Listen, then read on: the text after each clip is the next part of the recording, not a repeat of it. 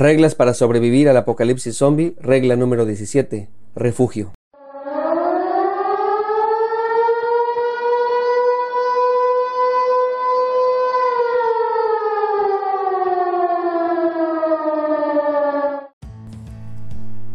Según la ciencia es muy improbable, aunque no imposible, que se origine realmente un apocalipsis zombie.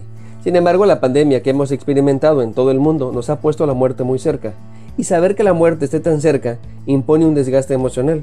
La mayoría experimenta un temor a morir. Tienen miedo a dónde o cómo podrían morir. Un amigo me decía que tenía temor a morir y que nadie encontrara su cuerpo. Otros tienen miedo al hecho de morir en soledad, que no haya un ser querido cerca de nosotros. Algunos más tienen miedo de que no haya un mundo más allá del terrenal está el temor de que su vida no haya tenido ningún significado. Para otros que la muerte esté tocando la puerta les causa enojo. Dicen no estar listos para morir. Se quejan de que tienen mucho por hacer. Se enfadan porque se les hace injusto. También llega a suceder que las personas llegan a sentirse culpables y con remordimientos por lo que no alcanzaron a hacer o de algo que hicieron y no fue correcto. Se lamentan pensando sobre lo que debieron haber hecho de otra manera se sienten mal porque no fueron buenos hijos o fueron buenos padres. Algunos sienten una soledad muy profunda de esas que aunque tengamos gente a nuestro alrededor nos sentimos solos.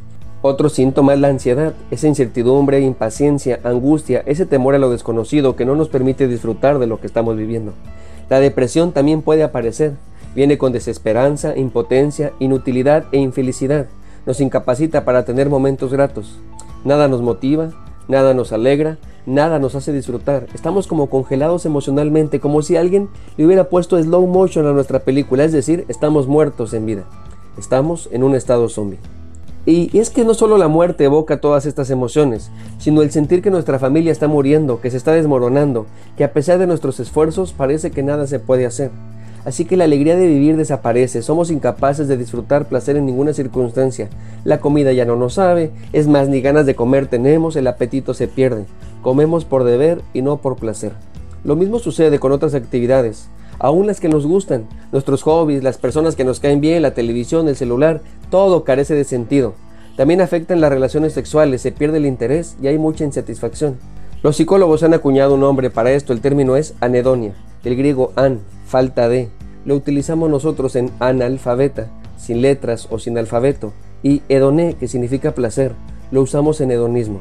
En el libro sobre la psicología de los sentimientos, un psicólogo francés habló de ella como la incapacidad para experimentar placer, la pérdida de interés o satisfacción a casi todas las actividades de la vida.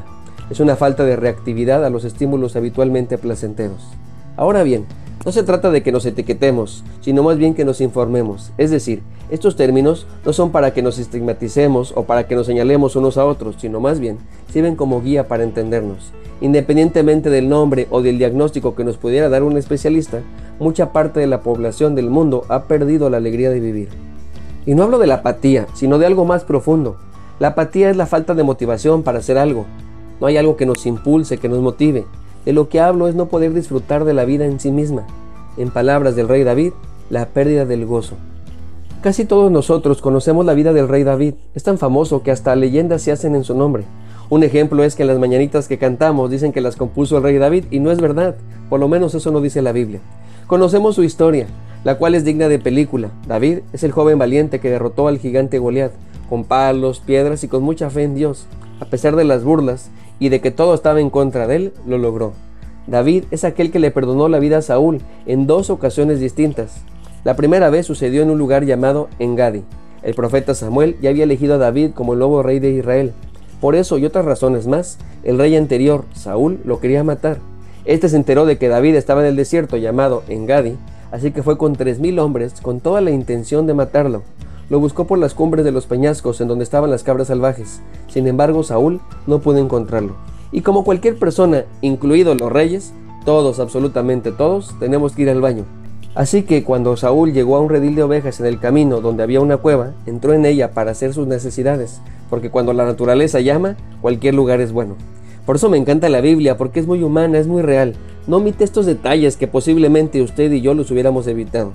Pues bien, Mientras Saúl hacía lo suyo con un periódico en la mano, David y sus hombres estaban en esa misma cueva escondidos en los rincones. Sus hombres, que más adelante se llamarían los valientes de David, le sugirieron que era el momento adecuado para matar a Saúl. Es más, le dijeron que Dios mismo se los había puesto en charola de plata.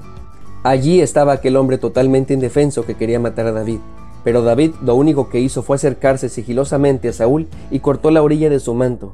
Pero comenzó a remorderle la conciencia por haber cortado el manto de Saúl, y le dijo a sus hombres que el Señor me libre de hacerle tal cosa a mi señor el rey. No debo atacar al ungido del Señor, porque el Señor mismo lo ha elegido. Así David le perdonó la vida, y no permitió que sus hombres le hicieran algo. La segunda ocasión fue en un lugar llamado Sif. Los oriundos de ese lugar fueron de chismosos con el rey, a decirle que David estaba en su tierra, entonces Saúl fue al desierto de Sif y volvió a llevar consigo tres mil hombres para ir a buscar a David. Y acampó Saúl junto al camino a un lugar llamado Áquila, cerca de donde David estaba escondido. Cuando David se enteró de que el rey había venido a buscarle, mandó unos espías para verificar que la noticia fuera cierta. Confirmada la noticia, David fue al campamento de Saúl de noche. Lo acompañó a Abisaí. Fueron juntos mientras Saúl, su general y todo el ejército estaban dormidos. Entonces dijo Abisaí a David, Dios nos ha puesto Saúl para que lo matemos. Deja de matarlo con la lanza de un solo golpe y lo voy a clavar en la tierra. A lo que David le dijo, no te pases de lanza, no lo mates. Pues ¿quién quedará inocente después de atacar al ungido del Señor? Seguro que el Señor herirá a Saúl algún día, o morirá de viejo o en batalla. El Señor me libre de que mate al que ha ungido Dios. Pero toma su lanza y la jarra de agua que están junto a su cabeza y luego vámonos de aquí. Por eso la Biblia dice que David es un hombre conforme al corazón de Dios.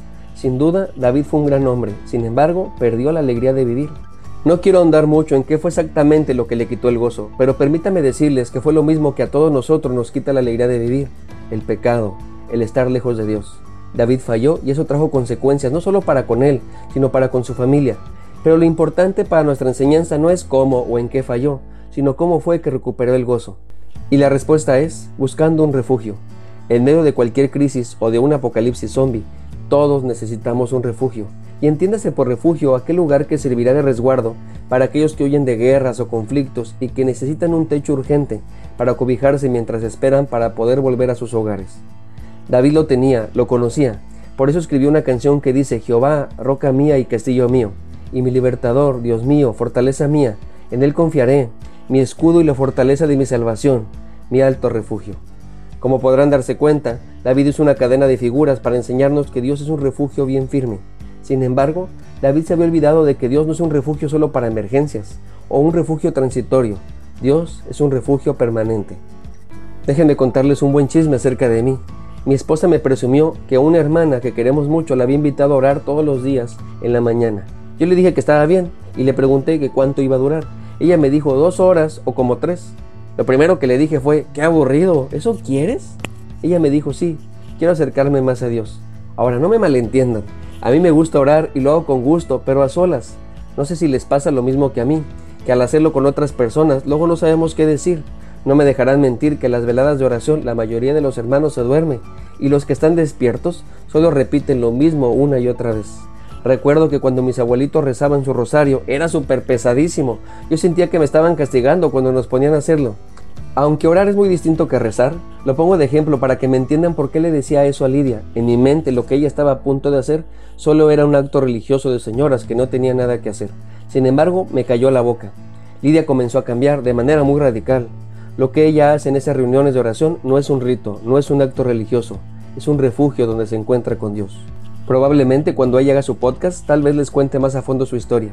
Pero lo más maravilloso de todo lo que pasó no fue solo que Lidia cambiara, sino que logró cambiarme a mí. Sin saberlo y sin haberme dado cuenta, me había alejado de Dios. Solo fue hasta que noté en ella algo que yo necesitaba, la veía con gozo. Y no es que no hubiera problemas, y no es que todo estuviera bien, pero a pesar de eso, Dios le había regresado la alegría de vivir. Así que bendigo a Dios por ese refugio que encontró, porque no solo la rescató ella, sino a mí también. Sinceramente espero que encuentres tu refugio. Ojalá que pronto regreses a Dios. Busca a Cristo y deja que te rescate. Porque no se trata de señalar a los demás como los tóxicos, se trata de permitir que Dios nos sane a nosotros. Se trata de sobrevivir al apocalipsis zombie. Soy el pastor Alex Cunillé y estaré orando por ti y por tu familia.